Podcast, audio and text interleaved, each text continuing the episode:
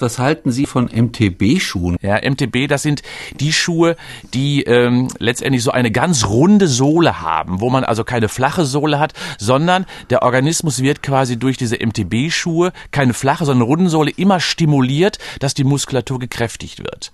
Das ist für mich ein guter Schuh als Trainingsgerät. Es wird immer ein Trainingsgerät bleiben.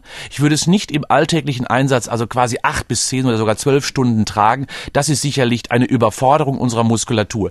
Zielgerichtet mal ein oder zwei Stunden am Tag finde ich ausgezeichnet, weil es die Muskulatur anregt, neue Reize letztendlich zu verarbeiten.